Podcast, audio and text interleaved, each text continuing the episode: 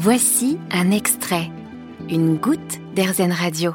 Aujourd'hui sur RZN Radio, direction la piscine. Non pas pour prendre un cours, mais bien pour découvrir les piscines de la capitale en compagnie de Clara, que l'on peut suivre hein, d'ailleurs sur Instagram sous le compte Nageuse Parisienne. Bonjour Clara. Bonjour. Alors bienvenue sur RZN Radio. Euh, La piscine, euh, la natation, ce sont donc de vraies passions pour vous Clara. Euh, Vous pratiquez ce sport assidûment depuis plus de 10 ans à Paris. Pourquoi? En fait, nager, ça me fait un bien fou. Tout simplement, c'est même pas pour le sport ou pour la performance que je nage. C'est juste que ça me détend. Si jamais à un moment j'ai le cafard ou j'ai un problème dans dont, dont j'arrive pas à me sortir, si je nage, je sors de là et j'ai l'impression que tout est limpide, tout va mieux et je trouve des solutions. Donc c'est vraiment avant tout pour moi une, bah, une question de, de me sentir bien. Ouais, c'est, c'est vraiment se, se détendre, le bien-être en fait. Euh, c'est ça justement les, les bienfaits de, de ce sport au quotidien? En tout cas pour moi et bon pour les gens que je côtoie et qui nagent aussi, euh, oui clairement euh, la natation ça ça fait du bien. C'est-à-dire que c'est un sport qui est très doux. Puis après il y a évidemment le fait d'être euh, dans l'eau. En nageant on rentre dans une espèce de rythme, on se détache un peu de tout ce qui peut nous prendre la tête et euh,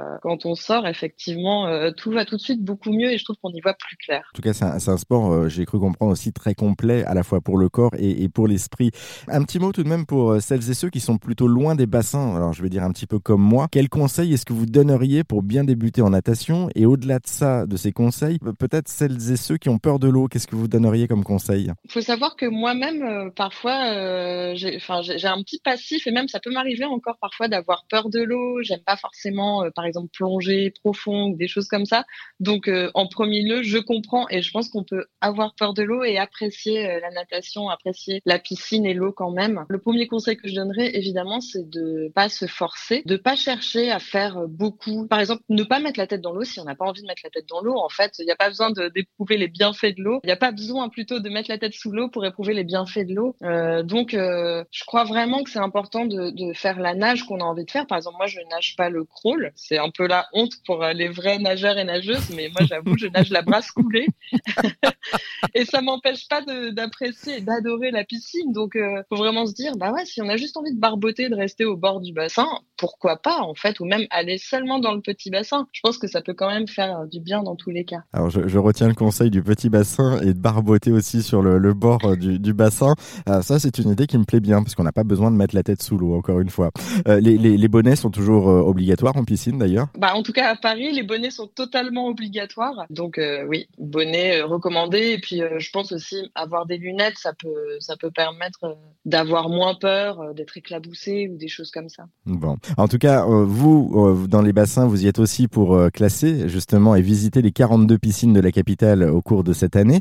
Vous vous êtes lancé ce défi. Vous avez aussi un autre défi qui va arriver dans les, dans les années qui arrivent, à partir de 2023. Vous vous êtes lancé cette idée un petit peu en l'air. Au-delà des piscines parisiennes, quand vous aurez bouclé votre tour, c'est de vous lancer dans la proche euh, périphérie de Paris, c'est-à-dire passer de l'autre côté du périph' en petite couronne, si j'ai bien tout suivi. Oui, effectivement, je me suis dit que une fois que, une fois que j'aurais testé toutes les piscines parisiennes, pourquoi pas aller explorer euh, celle justement de la, la banlieue que je ne connais pas du tout et euh, visiblement il y a de très très belles piscines, des piscines assez fascinantes à aller découvrir là-bas. Donc pour moi c'est aussi un peu un prétexte qui peut m'amener dans des endroits où j'irai pas sans ça. Et puis après euh, évidemment s'il faut que j'aille tester des piscines à l'étranger, bah j'irai avec plaisir. hein.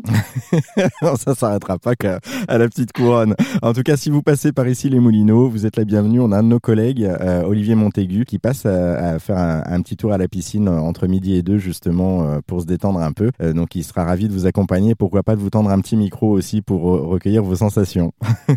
C'est noté. Merci en tout cas, Clara, pour votre témoignage et pour vous suivre. Je le rappelle, c'est sur Instagram hein, que ça se passe. Il suffit de, de suivre le compte Nageuse Parisienne. Merci à vous. Merci.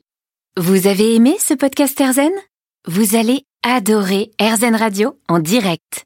Pour nous écouter, téléchargez l'appli Airzen ou rendez-vous sur airzen.fr.